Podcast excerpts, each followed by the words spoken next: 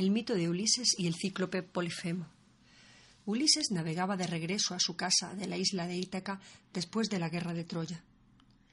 Allí le esperaba su esposa Penélope, llena de paciencia, porque la verdad es que a Ulises le costó llegar varios años.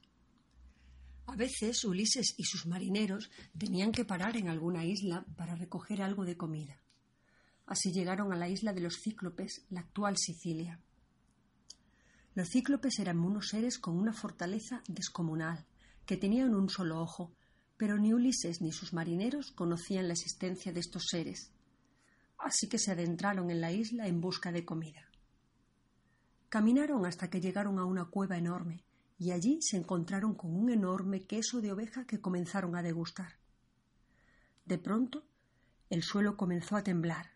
A la cueva empezaron a entrar decenas de ovejas y detrás de ellas entró un gigante, el cíclope Polifemo. Polifemo cerró la entrada de la cueva con una piedra tan grande que nadie podía moverla, y enseguida vio a Ulises. ¿Quiénes sois y por qué estáis en mi cueva? gritó Polifemo.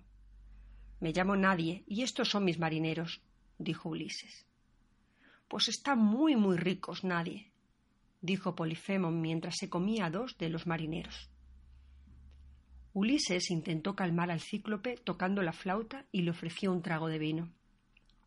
A Polifemo le gustó tanto que se bebió la botella entera y se durmió. Ulises no sabía muy bien cómo salir de aquella cueva, porque era imposible mover la enorme piedra. Cogió una rama de olivo y pinchó con ella el único ojo de Polifemo, dejándole ciego. El cíclope se despertó gritando de dolor y llegó hasta la puerta de la cueva, movió la piedra y salió para avisar a sus hermanos cíclopes que vivían en la misma isla. Hermanos, me han dejado ciego.